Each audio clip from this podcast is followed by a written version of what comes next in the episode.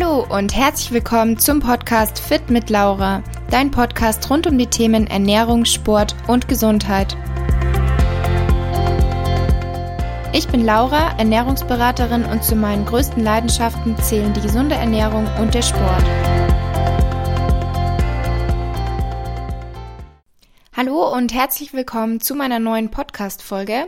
Heute möchte ich mit euch über ein Thema sprechen, wozu ich immer wieder Fragen erhalte und wo, glaube ich, auch sehr viele mit zu kämpfen haben. Und zwar soll es um die Frage gehen, was du tun kannst, wenn in einer Diät dein Gewicht stagniert und einfach nichts mehr vorangeht. Und ich möchte dir heute sagen, welche Maßnahmen du dann treffen kannst.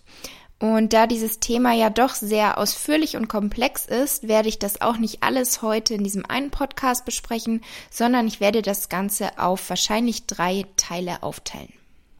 Kurz nochmal zum Verständnis. In einer Diät nimmst du weniger Kalorien zu dir, als du verbrauchst.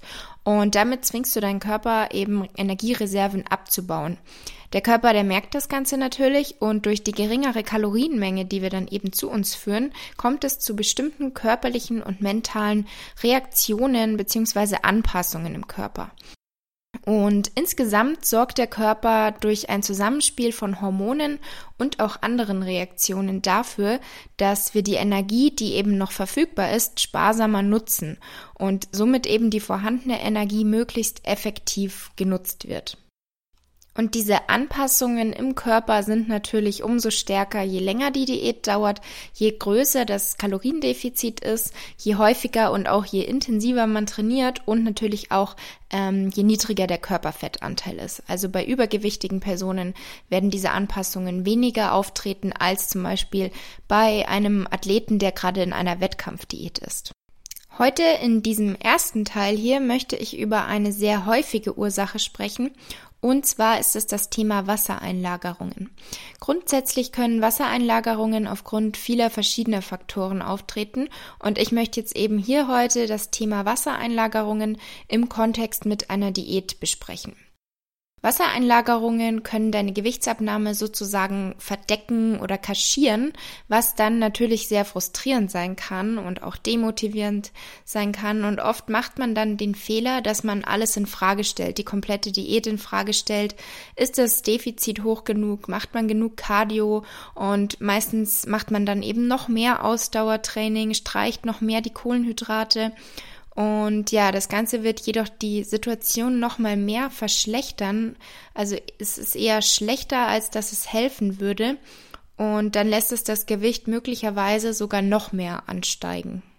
Und was hier eben wirklich wichtig ist zu verstehen, ist, dass Wassereinlagerungen völlig normal sind. Also es ist völlig normal, in einer Diät Wassereinlagerungen zu haben und deswegen sollte man sich da bitte nicht ähm, verrückt machen, sondern wichtig ist einfach nur zu wissen, woher können diese Wassereinlagerungen kommen und was kann man dagegen tun. Und eine erste sehr häufige Ursache ist der Wasser- und Salzhaushalt. 8 Gramm Salz bindet circa ein Liter Wasser in unserem Körper. Und sowohl eine niedrige Salzzufuhr auch als eine plötzliche Erhöhung des Salzkonsums können sich somit auf den Wasserhaushalt auswirken. Allerdings rate ich euch dazu, das Salz jetzt nicht dauerhaft zu streichen, weil Salz ist nicht böse oder so. Ähm, das wäre ein Fehler, denn der Körper steuert da hormonell dagegen. Und verändert ihr jetzt eure gewohnte Salzzufuhr, dann kommt es ganz schnell zu Wassereinlagerungen im Körper. Ist zum Beispiel sehr viel Salz in eurer Nahrung enthalten, dann schaut einfach, dass ihr gleichzeitig auch ausreichend kaliumhaltige Lebensmittel esst. Ihr müsst jetzt dafür nicht extra Kaliumtabletten kaufen, weil diese können wiederum eher gesundheitliche Schäden mit sich bringen, sondern man kann das Ganze auch einfach über die Ernährung steuern. Am besten googelt ihr einfach mal kaliumhaltige Lebensmittel. Das ist nämlich nämlich in super vielen Obst- und Gemüsesorten enthalten. Ein zweiter wichtiger Aspekt ist das Thema Kohlenhydrate bzw. Glykogen. Glykogen bindet Wasser in unseren Muskeln und ein Gramm Glykogen bindet dabei circa zwei bis drei Gramm Wasser. Und deswegen ist es nicht selten, dass das Gewicht durch Glykogeneinlagerungen um mehrere Kilogramm schwanken kann. Sind unsere Glykogenspeicher nämlich leer, dann können wir natürlich nicht mehr so viel Wasser binden. Und sind die Speicher voll, dann haben wir entsprechend viel Wasser in unserem Körper und damit natürlich auch mehr Gewicht, also eine größere Zahl auf der Waage. Und hier ist es eben wichtig, es handelt sich nicht um eine Fettzunahme, sondern lediglich um Wassereinlagerungen. Und auch nach einem Refeed Day kann es gut möglich sein, dass man eben an Gewicht zugenommen hat. Und auch hier sollte man dann eben richtig interpretieren. Es handelt sich dabei um volle Glykogenspeicher und kein Fett, also keine Fettzunahme. Und habt da bitte Geduld, es braucht einfach Zeit, bis das Wasser wieder draußen ist. Und zum Thema Refeed Day kann ich sehr gerne auch nochmal genauer in einer nächsten Podcast-Folge eingehen. Ein weiterer wichtiger Punkt ist das Thema Trinken.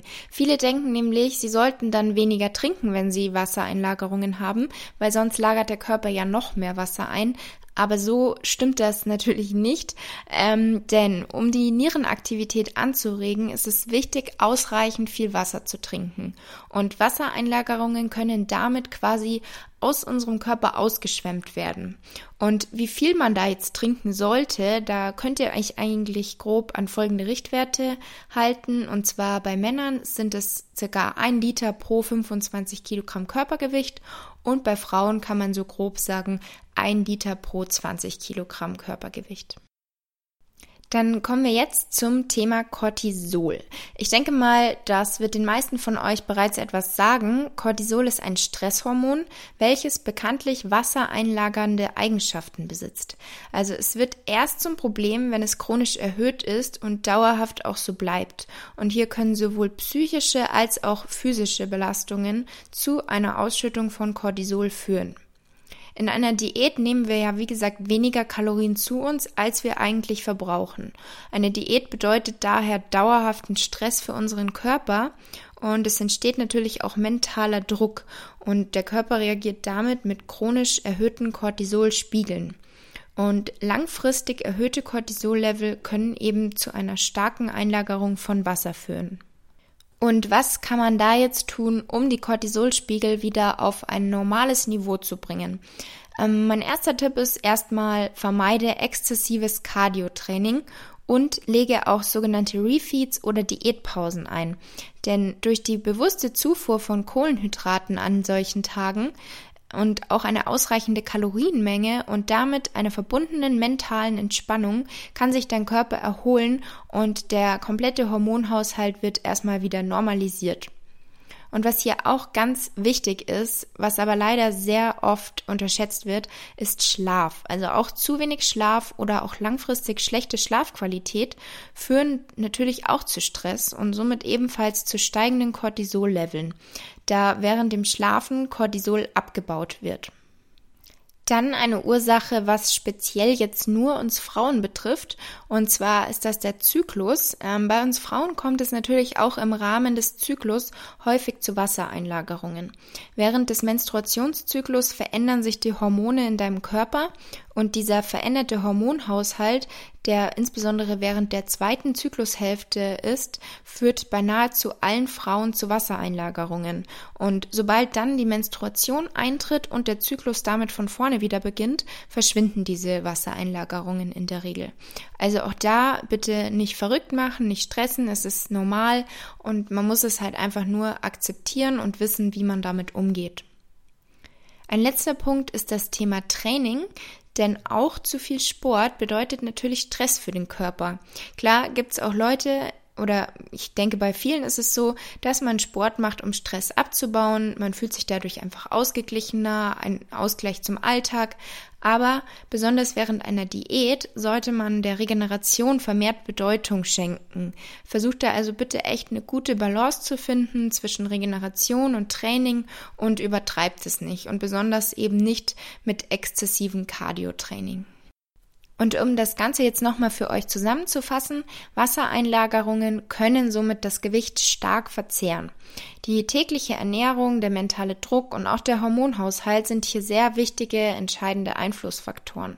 Es ist wichtig für dich zu wissen, dass Gewichtsschwankungen während der Diät vollkommen normal sind, dass jeder damit mal zu kämpfen hat und dass du einfach nur lernen musst, sie zu akzeptieren und auch richtig zu interpretieren.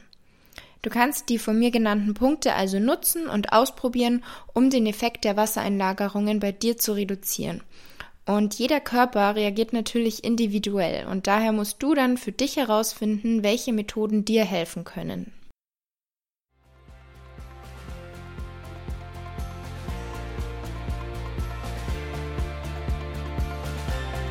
Ich hoffe, die Podcast-Folge hat dir gefallen. Wie immer würde ich mich über deine Bewertung für meinen Podcast natürlich sehr freuen.